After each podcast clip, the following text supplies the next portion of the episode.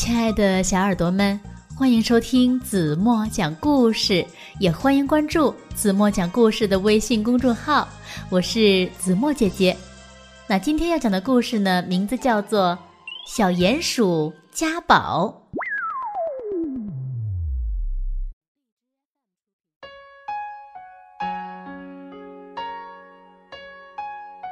家宝住在城外的一片大草地下。草地上开着五颜六色的花儿，一看它那又松又软的皮毛、大大的爪子和粉红色的鼻头，你就知道家宝呢是一只小鼹鼠。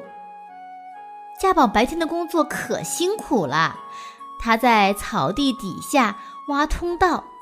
再把挖出的泥土堆到外面，形成一个又一个的小土堆。它那对大爪子呀，真像一台挖土机。哎呦！每当它撞上一块石头，就叫一声，再把石头堆到一边。晚上，当不远处城市里的灯光像繁星一样眨起眼睛时，家宝就会从地底下钻出来，一面清洁自己的爪子，一面享受着草原上的宁静。啊，多舒服啊，多美好啊！他总是这样想。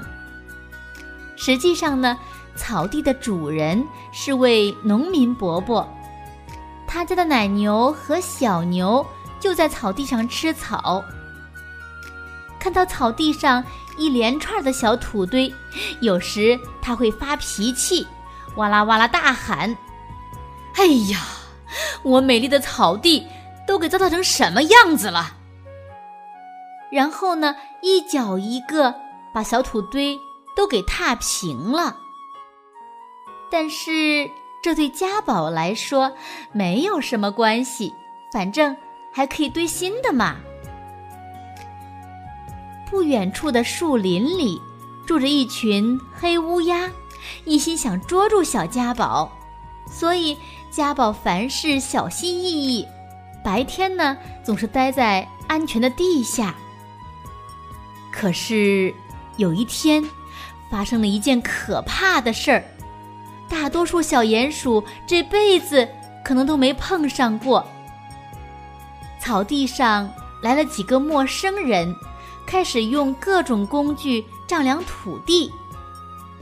突然，一根测量标杆戳进了家宝睡觉的洞里，吓得他在角落缩成了一团儿。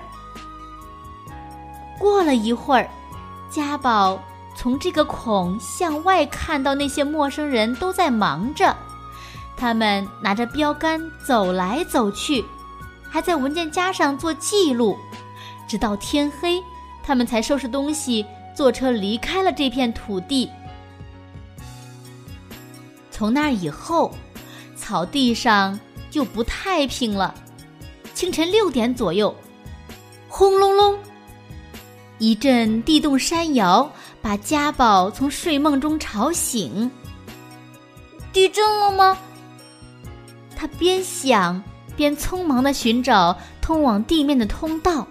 但是出口已经被堵死了，有件很沉的东西压在了上面。家宝用鼻子拼命的顶啊顶啊，哦哦，他叫起来，哦，好疼啊！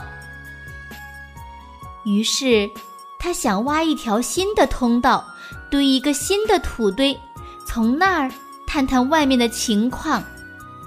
可是不行，泥土就像冬天冰冻的土地那样硬。当他终于找到一个可以顶开的出口时，却发现两只巨大无比的爪子，比他自己的要大上一百倍，正朝他抓来。他吓得慌忙钻回地下，比平时钻得更深。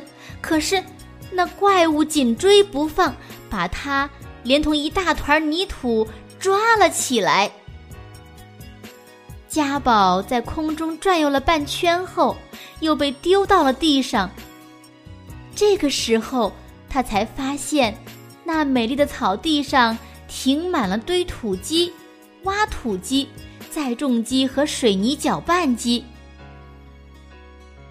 一排排吊车被架了起来，而那个有着一对可怕大爪子的怪物，原来是台挖土机。它已经在地上挖了很多深坑了。这里呢，正在建造一栋带地下车库的摩天大楼。一个工人突然看到了小家宝，想要抓住他。家宝急忙逃到一堆木料下面，才脱离了危险。他躲在那儿，浑身发抖，直到有人喊“下班了”，所有的噪音才停下来。他壮起胆子，望了一眼自己的草地。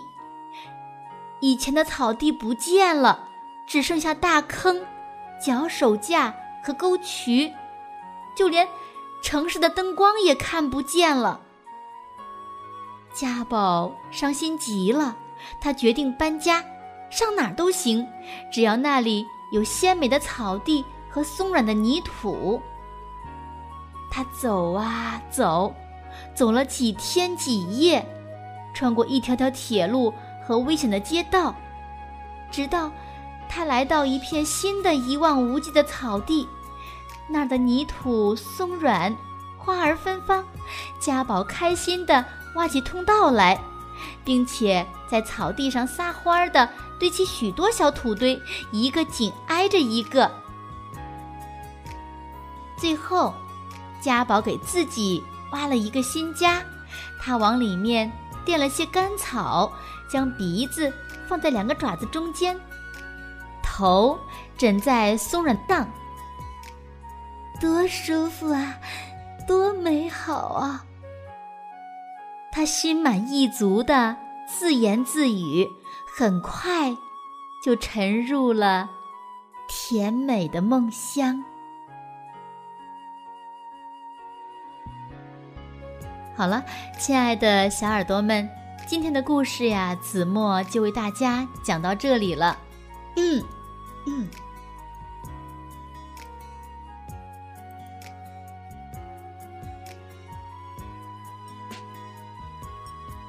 如果你们知道正确答案，就在评论区给子墨留言吧。好了，今天就到这里吧。明天晚上八点半，子墨还会在这里。用一个好听的故事等你哦，轻轻的闭上眼睛，一起进入甜蜜的梦乡吧。晚安喽。